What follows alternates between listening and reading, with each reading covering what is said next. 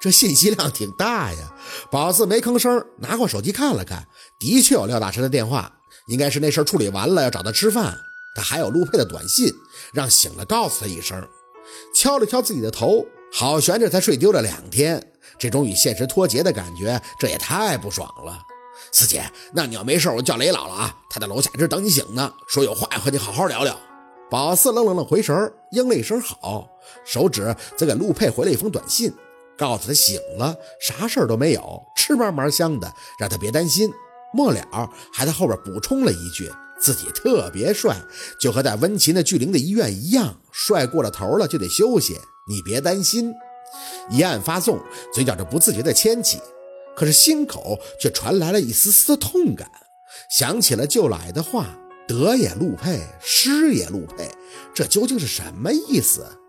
没由得宝四多想，雷叔的烟嗓就在门外响起：“丫头，你醒了吗？我进来了啊。”好。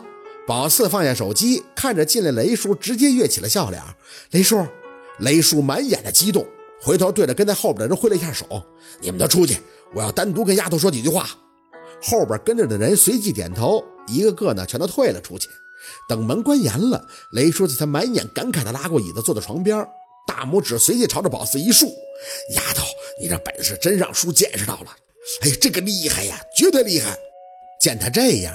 宝四心里说：“没什么得意感，那是假的。”抿着嘴角笑笑：“雷叔，我那也是借气了。你要这么夸我，我都不好意思了。”哎，哪有什么不好意思的？雷叔说话的语气豪情依旧：“你那个借气啊，小琴都跟我说了，那不是谁说借就能借来的。那我怎么不行呢？我要说借气，那好使吗？小琴说了，得本事大的那才能借气呢。那叫什么？仙家给面子啊，是吧？”宝四还是笑，没答话。不过心里却是认可的。要是按他以前，那肯定费劲。只是一步步走过来，怎么说都有进步吧。让气临身，算是越来越痛快了。不然也不敢张罗帮人解决这事儿啊，总得估摸一下自己的战斗力呀。反正不管怎么说呀，这事儿你给叔处理利索了。本来我以为是个小活，可没想到你这却间接救了我老头子一命。二小子那边我也通了劲儿了，一来呢是让他放心。你人在我这儿，叔啊，绝对不让你出岔子。二来啊，就是以后了，以后呢，你就是叔的亲侄女。要是你不嫌弃我这个老头子，找机会呢，叔认你做个干闺女。宝四愣了愣，雷叔，您不用这么，必须的啊！雷叔的眉头拧得有几分发紧。丫头，这个事儿啊，我心里明白，只能说是万幸。要不是我之前来串个门，这要赶上你来的时间正好，那就只能等死了。难不成还要在祖坟那杀人放血呀？那是人干的事儿吗？宝四一听这话，心里也就算是有数了。秦森是肯定把这件事的轻重和雷叔说透了。说了一阵，雷叔看着宝四，要喝出一口气。哎，不过叔能碰到你这个贵人，那就说明我是命不该绝，这老天都要帮我呀。贵人，宝四不好意思应着。雷叔，这话严重了啊！任何一个先生或者阴阳师，只要是碰上，不论那个啊，我的贵人只能是你。雷叔虎着嗓子打断了宝四的话，回头瞄了眼房门，看着宝四，反而凑近了几分，有些神秘的样子。丫头，你知道那座山最早叫虎头山是吧？知道啊，怎么又提这茬了？还神神叨叨的。雷叔清了下嗓子，有些认真。不瞒你说啊，我打小的心思就活了，也是最早去南方发展那波人。随后呢，出国去香港啥的，那都是后话了。反正是赚了钱了，形形色色的人也认识了一堆。对于风水命理这个，我还真信。也就是我六七岁的时候吧，我和村里的差不多大的孩子道边玩，就看见一个道士。你猜那道士怎么说？怎么说呀？雷叔笑了一声，看着宝四，那道士说呀：“我这辈子傲骨雄心，二十岁就能发家。可惜这祖业无靠，要想得到什么，必须失去什么。”否则活不过四十岁，打下再多的江山，那都是别人的。宝四没有应声，显然这话没有应验呀。这雷叔都已经六张了。雷叔呵呵了两声，别说，我这二十岁那年还真就见到大钱了。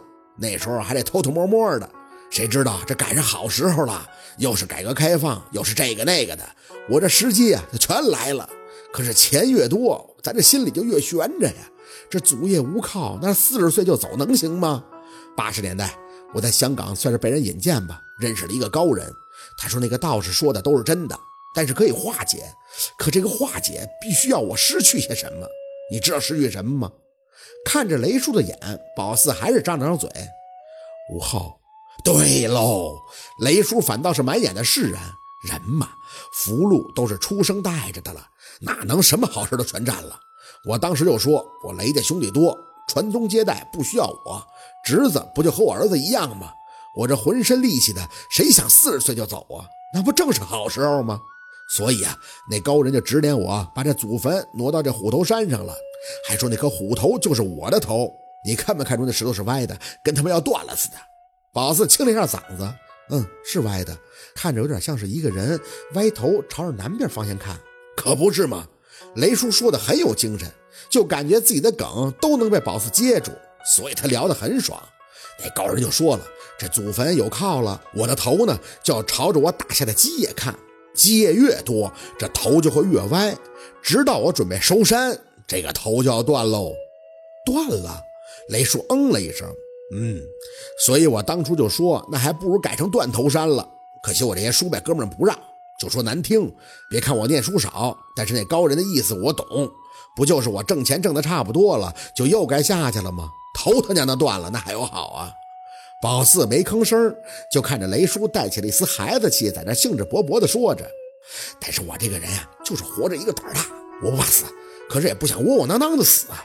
老子我这辈子啥没干过，还得让一个祖坟给我坑了？就问那高人说咋整啊？那高人就说：“我必须要保证挣一块舍两毛，名利可逐，但不可熏心。要是我能做到这一点，日后待我准备收山的时候，自然有贵人帮我挡灾。”这个挣一块舍两毛，雷叔笑了笑，哈哈哈，那意思不就让我做善事吗？丫头啊，叔跟你这么讲。我这辈子生意场上的确是黑过人，不过那也是形势所逼呀。周围这圈朋友要真论起来，那没有人好事有我做的多。我就一个宗旨，挣外边的钱帮咱自己人。咱国内甭管是遇到啥天灾人祸了，那都少不了我。别说两毛了，八毛我也舍得。年纪越大，我对这些看得越淡喽。说着，他很有感触地叹出口气：“哎，人嘛。”做人只要是无愧于心，那就没什么可吝的。说真的，年头久了，我这个祖坟的事儿啊，都要忘到脑后了。这几年也的确是想着要收山了，毕竟年头变了，现在都是年轻人的天下，我这心气儿啊，也不能一直那么足啊。就想着养花养草的，玩玩喜欢的东西，也算是养老了。就是真没想到，这个祖坟的事儿，还真就应了那高人的话了。雷叔，那您的意思，我就是那个帮您挡灾的贵人？宝四有些不明白，那您怎么就能确定是我呢？这次的事儿绝对不是我一个人的功劳啊，还有我朋友安九，还有秦森呀。这件事儿真是多亏了秦森呢。要是没有秦森点他，他不是还困在那个谷或者是酱的死胡同里出不来吗？雷老呢，却抬手打断了宝四的话：“丫头，你听我说啊，算起来呢，这都是小三十年前的事儿了。要不是年头久了，我能放在脑后吗？”是你把这件事儿啊，又把我这事儿从脑子里翻出来的。别看我岁数大了，这记忆力还没问题。当年呢，我也询问过这个高人，这个贵人到底是谁呀？我还想着，这要是碰着了，我必须得留在我身边帮我挡灾呀。这我既然走到这一步，祖坟都挪动了，以我当年的性格，那一切都得是尽在掌握呀。可谁知道那高人对我说，这个贵人啊，那是可遇不可求的。雷叔说的太长了，自己还缓了口气儿。他就说呀，我先得做到他说的两点，就是积德，真的把德行给积下了，那贵人啊自己就出现了。不过呢，他也提示过我说，这个贵人啊是个女娃子，和我投缘的。最重要的是和这个白虎二字有关，让我自己去碰。